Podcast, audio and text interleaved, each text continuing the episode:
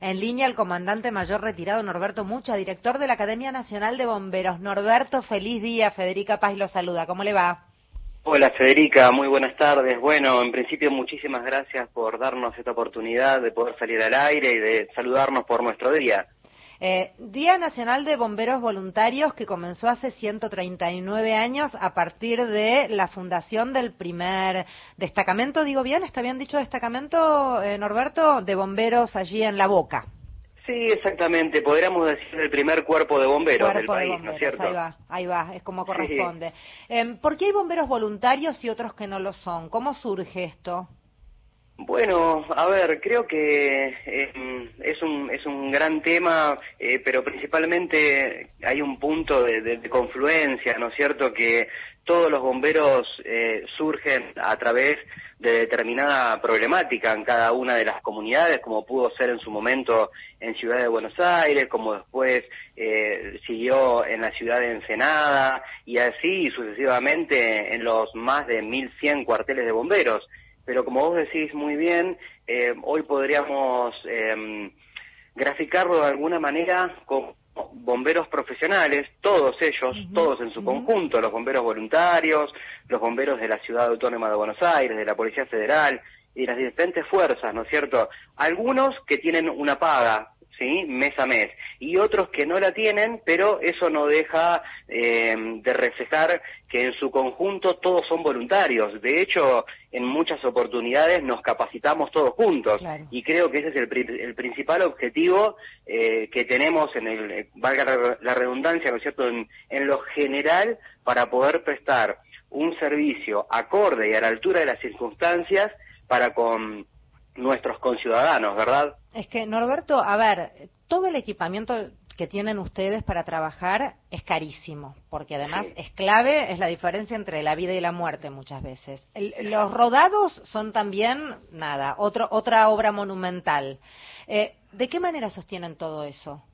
Bueno, si bien no podemos eh, dejar de, reconocer que el gobierno nacional o en algunos casos los gobiernos provinciales o tal vez alguna comunidad, eh, eh, digamos que aportan una suma a través de determinados subsidios que surgen a través de las primas de los seguros el gran fuerte de todo esto del sostenimiento no viene ni más ni menos que a través del amor y del respeto, del reconocimiento de cada uno de los vecinos de las diferentes comunidades, ¿no es cierto?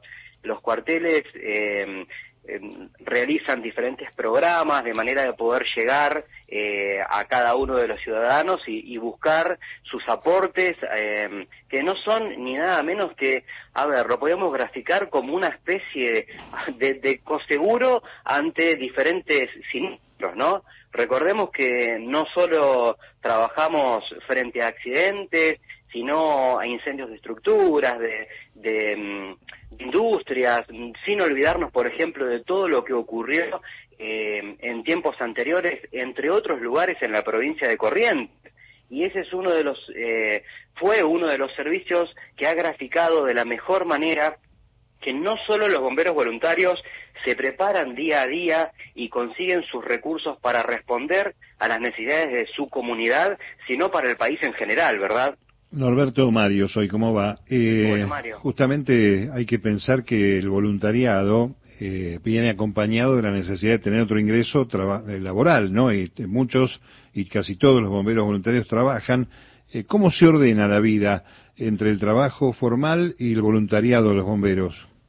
Bueno, Mario, sí, es verdad lo que vos decís, es una tarea muy difícil, a veces se hace complicado manejar una agenda personal, digamos, principalmente porque, como vos marcabas recién, todos los bomberos voluntarios, eh, para poder subsistir y mantener a sus familias, o aquellos que tal vez no, no tienen una familia conformada, pero sí tienen responsabilidades, como por ejemplo estudiar y demás, no tienen otra situación que no amerite poder ordenarse en un horario laboral determinado, ya sea por la mañana y tarde, o por la tarde y la noche, en fin, eh, dependiendo de cada una de las situaciones, pero por sobre todas las cosas, pudiendo de alguna forma administrar un tiempo de esa agenda que sirva no solo para el servicio, sino para el mantenimiento de, mm, del equipamiento, de las diferentes áreas que existen en cada una de las instituciones bomberiles y por supuesto para perfeccionar, perfeccionarse día a día, ¿no? Eh, así que eh, es difícil, es difícil porque a veces en, oportunidades hay que, que manejar eh, muchas situaciones para poder llevar esta actividad a cabo. Aquellos orígenes, bueno, nombraste Ensenada, la Boca, eh, obviamente tienen mucho que ver con también el martirio que han vivido muchos bomberos, zonas de casas de chapa y madera que frecuentemente se incendiaban. por eso estuvieron ahí. Y siempre, ¿no? Y, esto de corrientes nos trae en el presente, ¿no? Porque estamos hablando de situaciones de incendios donde los bomberos voluntarios han colaborado y colaboran permanentemente, ¿no? Sí, tal cual, Mario. Pensá que, mira, nosotros eh, para tomar diferentes eh, resoluciones en el orden nacional y desde el punto de vista de la capacitación, que es mi responsabilidad, ¿no es cierto? Eh, nos em, observamos continuamente un registro, el, el registro único de bomberos de Argentina, eh, así se lo denomina, donde día a día tenemos el reflejo de cada una de las situaciones en que toman intervenciones los más de 1.100 cuarteles de bomberos de la República Argentina. Y eso eh, nos marca, en función de lo que vos recién planteabas, que casi, casi el 50% de las intervenciones de nuestro país por, la geografía que tenemos, responden a los incendios forestales. Y hoy, además de eso, sabemos que es una de las amenazas más importantes del mundo. Por ello, no solo nosotros nos formamos a nivel nacional eh, contra ese tipo de amenazas, sino que, entre otras cosas, te puedo marcar, por ejemplo, que acabamos de celebrar un convenio de cooperación recíproca con una fundación de, España, puntualmente de Barcelona, que es la Fundación Pau Costa, es una fundación puntualmente de, bomberos también, este, que da respuesta a este tipo de situaciones, ¿no es cierto?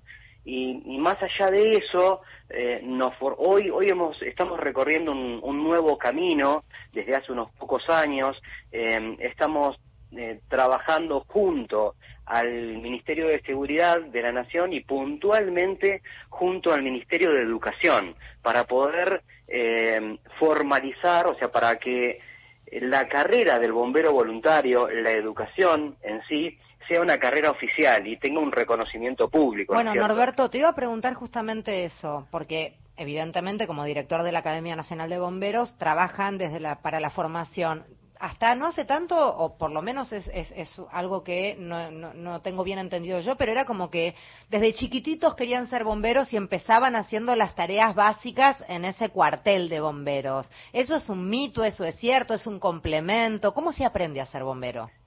No, no, es, verdad, es verdad lo que planteaba Federica. Eh, a ver, esto es sencillo, yo creo que eh, desde muy chicos eh, todos los niños tienen esa, ese afán por en algún momento eh, ser bombero voluntario, ¿no es cierto? O sea, es, es un, un espacio, nuestros hombres y mujeres generan eh, una especie de, a ver, de admiración, ¿no es cierto?, para con, con esos niños. Si bien en un momento, hace muchos años, los niños llegaban a nuestros cuarteles como mascotas, hoy, por diferentes situaciones, eh, eso ya no existe, pero sí surgieron con el tiempo las escuelas de cadetes.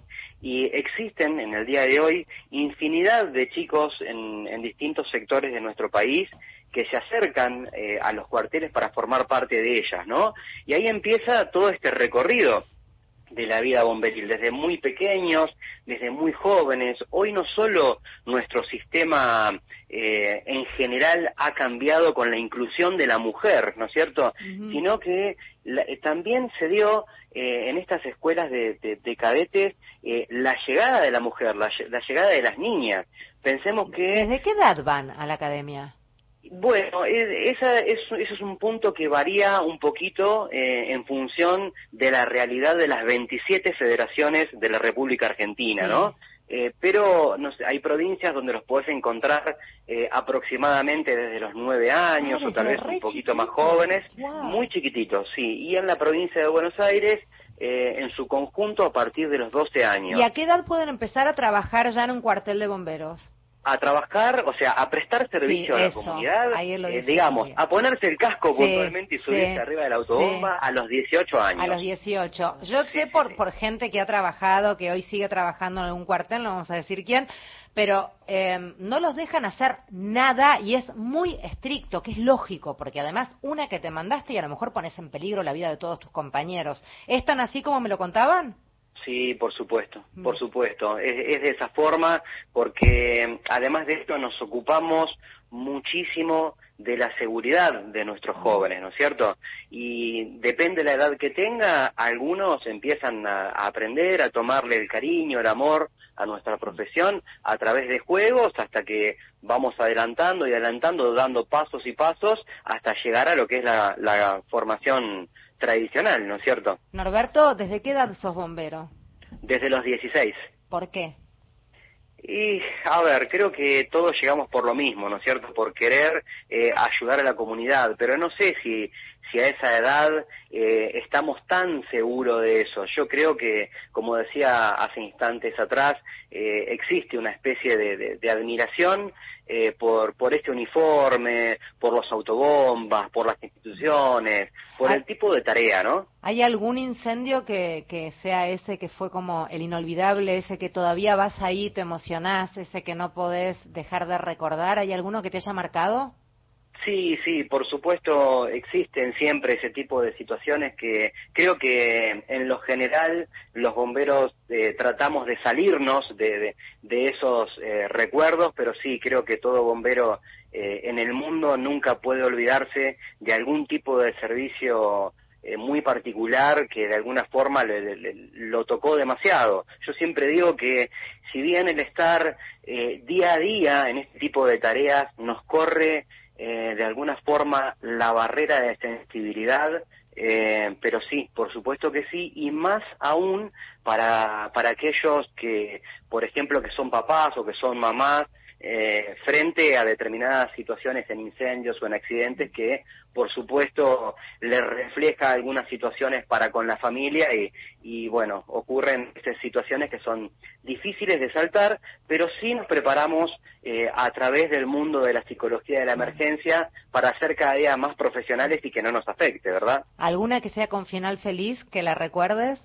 Sí, sí, muchas. Contanos una, una. No, podría en particular, pero siempre, si bien, eh, a ver, en, en, Argentina, y esto vale como recomendación, ¿no es cierto? Siempre tratamos de, de solucionar en lo particular, hablo del mundo civil, del ciudadano de a pie, ¿no? Siempre cuando tenemos algún problema, y creo que en todos los órdenes de la vida, tratamos de, de subsanar las situaciones por nuestros propios medios y ahora yendo al mundo bomberil, cuando ocurren eventos no deseados, pasa lo mismo. Y un instante después, cuando ya se, se dan cuenta que las cosas se, se escapan de las manos, ahí es donde se convoca a los sistemas de bomberos, ¿no? A veces te podrás imaginar que con el correr del tiempo, los segundos, ni hablar los minutos, las situaciones no deseadas se salen de control y es difícil y cuando llegamos los bomberos muchas veces nos encontramos con situaciones alteradas, pero te puedo asegurar que la gente, el vecino en sí, eh, reconoce muchísimo la tarea bomberil y al finalizar la tarea todo el mundo, no te voy a decir que está contento porque son momentos difíciles, pero sí siempre existe una gratificación. Sí. Norberto, para despedirte, respuesta cortita simplemente, algunas cuestiones de dudas inmediatas. Eh, aquellos que están en la calle pidiendo colaboración para los bomberos voluntarios, ¿cómo darnos cuenta si son posta bomberos voluntarios o si son unos chantas? Digo, ¿hacemos bien en, solidarizarnos y comprarles esas, esos, esas colaboraciones que, que en general ofrecen o hay otras maneras de ayudar con los bomberos? Mira, si, si bien siempre hay alguna oportunidad de colaborar en la calle, ¿no es cierto? Pero eh, hoy existen otros medios. Para, para empezar, eh, cuando las instituciones eh, realizan campañas que se reflejan por demás, que son campañas importantes, son campañas que son informadas a, a sus vecinos, siempre existe una forma de, identificación, pero hoy tenemos otras herramientas. Sin ir más lejos, la Fundación Bomberos de Argentina, que es una, es una fundación de orden nacional también, por supuesto, tiene diferentes programas que llevan adelante em, este, este tipo de, llamémosle, de, formación eh, de, para, las, para nuestras propias instituciones que les enseñan a organizar eh, este tipo de campañas, ¿no es cierto? Así que existen hoy otros medios para que el vecino también pueda llegar de otras formas a los cuarteles de bomberos y hacer sus pequeños aportes, pero muy importantes para nosotros. Gracias, Norberto, por hablar con nosotros, por, todo el trabajo que hacen. Yo además aprovecho ahora el momento para mandarle un beso enorme a los bomberos voluntarios de Vicente López, que yo tuve en mi casa se incendió, así que yo sé cómo trabajan. Era muy impactante verlos. Hay uno que dirige y los, desde afuera iba mirando y les marcaba a los que se metían en el desastre cómo ir y avanzar sin ponerse en riesgo. Eso sucede, ¿no es así, Norberto? Era muy loco lo que pasaba ahí. Sí, totalmente. Siempre son tareas organizadas y conducidas por alguien que está más preparado, tal vez eh, jerarquizado y un grupo de recursos humanos que cada uno de ellos tiene tiene su tarea. Así que bueno, ya que, que lo trajimos a este momento como director de la Academia Nacional, mi reconocimiento para los bomberos de Vicente López en particular y para, todos los bomberos del país en general. Y homenaje para los que fallecieron y perdieron la vida en este caso de Iron Mountain que siguen pidiendo justicia, ya que estamos Por supuesto, sí, sí, sí, sí, tal eh, cual. Norberto, gracias. No, por favor, gracias a ustedes por este espacio.